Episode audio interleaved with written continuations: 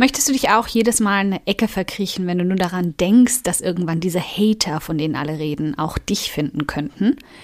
Hältst du immer wieder kurz die Luft an, wenn du deine Kommentare öffnest, weil du Angst davor hast, einen richtig fiesen Gemeinen darin zu entdecken? Und blockierst du dich vor jedem neuen Projekt immer wieder selbst, weil du befürchtest, irgendjemand sagt dir eines Tages, dass du doch eigentlich gar keine Ahnung von all dem hast? Mir ist all das schon passiert und ich lebe noch und ich bin sogar stärker als zuvor. Diese Folge ist also für dich, damit es dir genauso geht.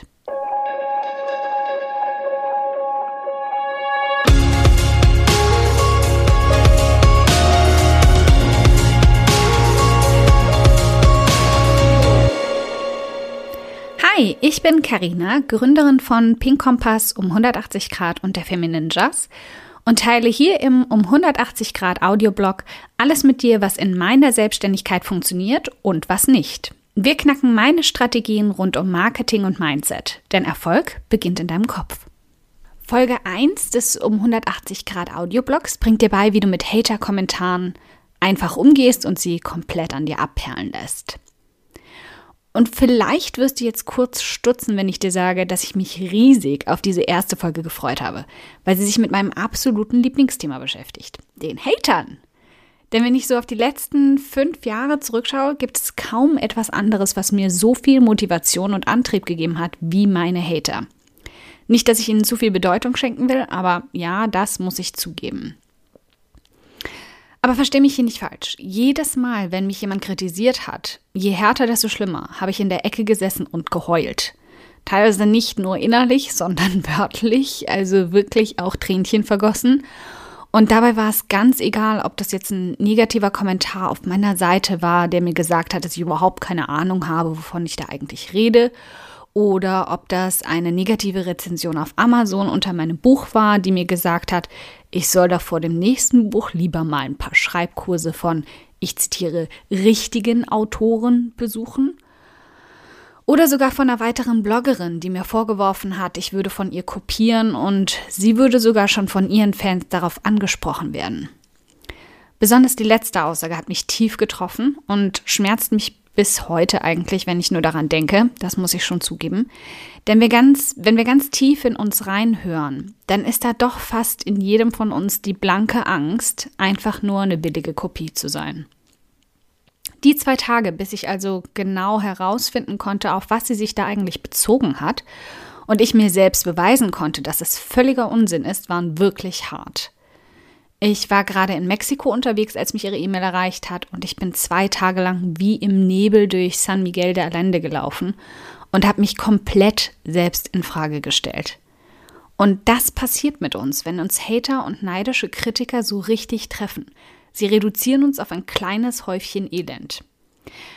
Also, was machen wir nun genau in solchen Momenten? Und wie lässt du dich nicht aus Angst vor genau solchen Momenten vom Anfang abhalten? Denn vor allem, wenn du noch gar nicht auf den Rückhalt deiner bestehenden Fans setzen kannst, wie ich das vielleicht mittlerweile kann, weil da eben noch gar keine sind ganz am Anfang, ist das durchaus eine sehr berechtigte Angst. Du wirst die Antwort nicht gerne hören, aber bleib dran und gib mir ein paar Minuten danach, um das zu erklären.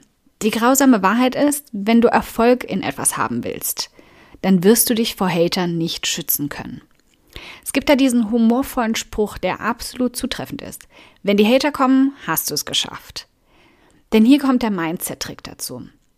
Wenn sich jemand die Mühe macht, dir Fehler vorzuwerfen oder dir etwas Negatives zu unterstellen, dann gönnt er oder sie dir deinen Erfolg damit nicht. Ergo, du hast Erfolg damit. Gehen wir die Sache doch mal realistisch an.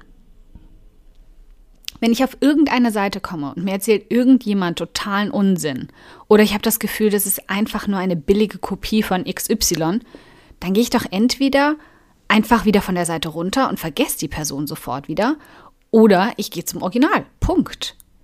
Also jemand, der sich die Mühe macht, dir einen Kommentar zu hinterlassen, der ärgert sich einfach nur, dass du damit Erfolg hast dass du Menschen damit erreichst, dass du Einfluss hast und sehr wahrscheinlich sehr viel mehr erreicht hast als er oder sie selbst.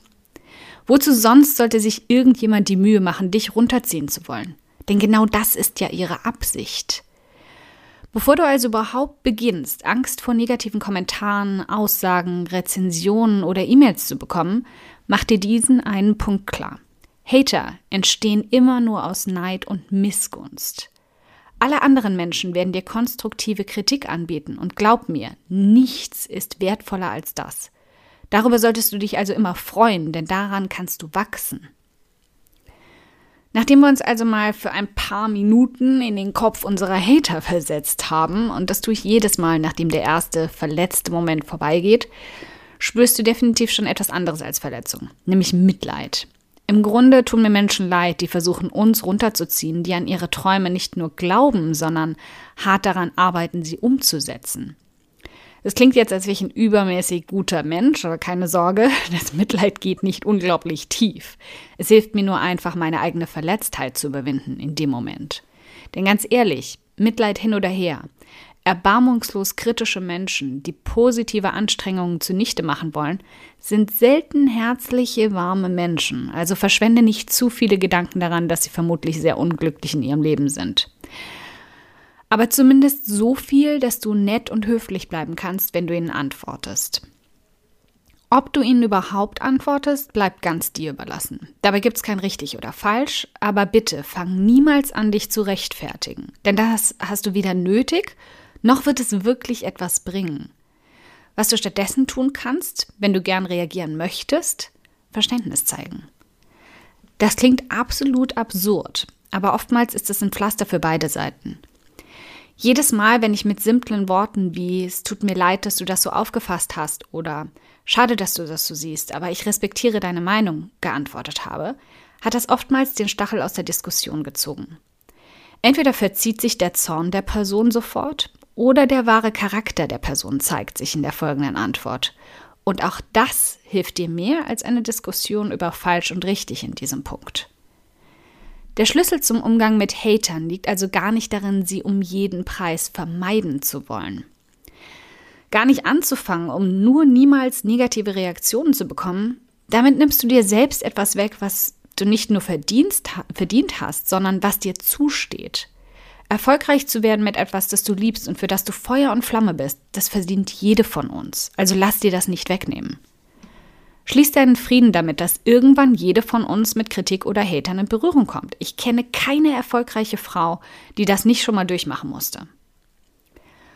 Und dann liegt dir ein Schlachtplan zurecht, wie du im Fall der Fälle damit umgehen kannst. Denn in 99 Prozent der Fälle haben wir gar nicht Angst vor den Hatern an sich, sondern davor nicht zu wissen, wie wir uns ihnen gegenüber verhalten sollen. Also lass uns mal gemeinsam ein paar Strategien entwickeln. Schritt Nummer eins atme tief durch. Wenn dich ein negativer Kommentar, eine vorwurfsvolle E-Mail oder eine negative Rezension trifft, tut sie das wortwörtlich. Sie trifft dich im Herzen.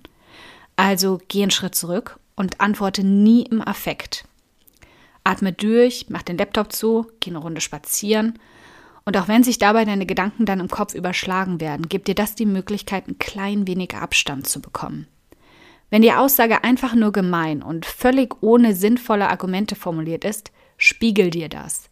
Mach dir klar, dass hier reine Emotionen getriggert wurden, keine logische oder vielleicht hilfreiche, hilfreiche Kritik entstanden ist.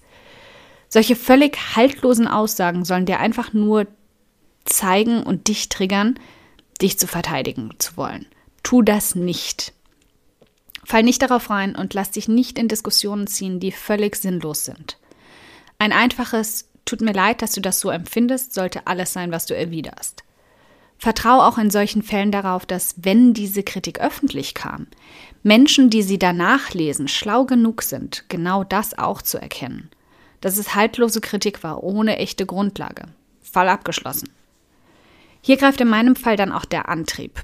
Denn jedes Mal, wenn ich merke, Menschen gönnen mir meine Erfolge nicht, bekomme ich das Bedürfnis, ihnen recht, erst recht zu beweisen. 1 zu 0 für mich. Schritt 2. Bewerte realistisch. Egal welche Kritik mich erreicht, versuche ich auch immer zu erforschen, ob darin ein Körnchen Wahrheit liegen könnte. Aber, und dieser Punkt ist wichtig, hör genau zu, ich versuche meine Selbstzweifel vorher vom Spielfeld zu schmeißen. Sie dürfen hier nicht mitspielen.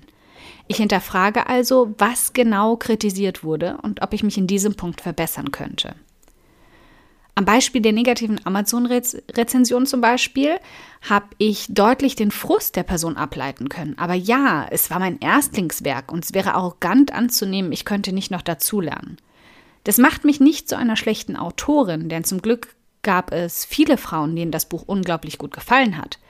Aber es macht mich zu einer, die noch wachsen kann. Also habe ich mir einen guten Schreibkurs gesucht, mich dazu angemeldet und das als meinen Abschluss mit dieser Rezension gesehen. Ich bin in Aktion getreten. Das ist der zweite Punkt, der mir immer hilft, so da bald der Antrieb einsetzt. In Aktion treten. Jede Kritik und jeder Hater sollte dich besser machen. Mach dir das zum Ziel. Sieh es nicht als etwas an, das dich klein macht, was dich reduziert, was dich runterzieht. Lass dich stärker machen. Aus jeder Kritik, egal wie schmerzhaft sie war, bin ich stärker rausgegangen. Und genau deswegen bin ich für jede von Ihnen heute so dankbar. Auf meinen ersten negativen Kommentar unter einem Artikel habe ich im Anschluss über das Thema doppelt so viel gelernt, als ich zuvor wusste, um der Aussage, du hast ja gar keine Ahnung davon, was gegenzusetzen. Nach der negativen Rezession habe ich drei weitere Schreibkurse gemacht und bin immer besser geworden. Und der Vorwurf, ich sei nur eine Kopie, egal wie haltlos sie sich im Endeffekt erwiesen hat, gab mir den unbändigen Wunsch, die Alleinstellungsmerkmale meiner Seiten so weit auszubauen, dass niemals wieder jemand das zu mir sagen könnte. Sie hält also nicht als etwas an, was dich schwächen könnte. Die einzige, die dich schwächen kann, bist du selbst. Deine Aufgabe an dich für, für dich selbst heute. Erstell dir einen Spickzettel und schreib dir genau die Aussagen oder die Kritik auf, vor der du am meisten Angst hast, sie irgendwann lesen zu müssen. Und dann erstell dir nicht nur Antworten, die du darauf erwidern könntest, sondern auch die Aktionen, die du angehen könntest, um diese Aussagen zunichte zu machen. Wie dich diese Kritik stärker werden lassen könnte.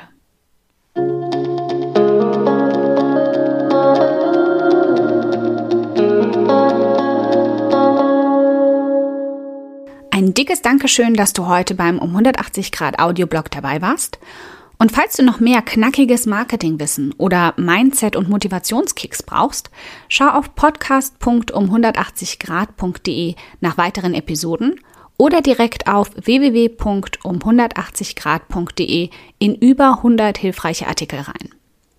Wenn du eine Frage hast, die dir auf der Seele brennt und die du gern für eine Podcast-Folge vorschlagen möchtest, dann schick sie mir jederzeit an podcastwunsch.um180grad.de. Ich freue mich schon darauf.